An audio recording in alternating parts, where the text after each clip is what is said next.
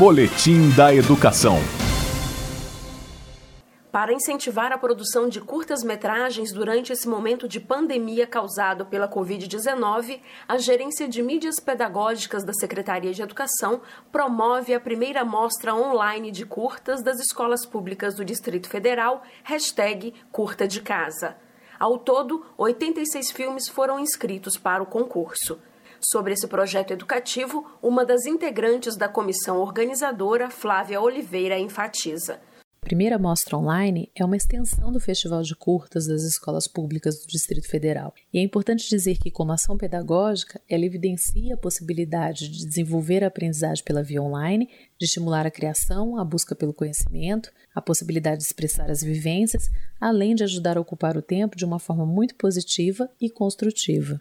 Os estudantes, professores e servidores inscritos concorrem com trabalhos que foram realizados a partir do tema livre, mas os participantes puderam usar como inspiração o isolamento social causado pela pandemia do novo coronavírus. Os vídeos produzidos têm duração de até dois minutos. O professor do Centro de Ensino Fundamental 1 do Cruzeiro e doutor em Educação Erisaldo Borges destaca a relevância do concurso no formato virtual. Percebemos que essa primeira mostra online ela é de muita importância porque ela mostra que nós podemos, mesmo no isolamento social, realizarmos as nossas produções audiovisuais. Então, muito bem-vinda a ideia da mostra online e é uma oportunidade que nós na educação temos de mostrar o que nós podemos produzir, criar através dos nossos equipamentos. Hoje a pandemia, ela nos forçou um olhar diferente sobre a importância do audiovisual mostrando que o audiovisual pode ser uma grande sacada a fazer com que a escola seja um ambiente mais prazeroso para os alunos, para os professores e para essa educação de qualidade que todos nós sonhamos. Até o dia 27 de novembro, a escolha do melhor filme vai ser realizada por meio do júri popular.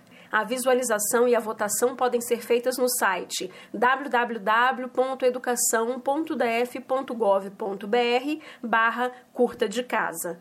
O resultado final da mostra vai ser divulgado no dia 30 de novembro.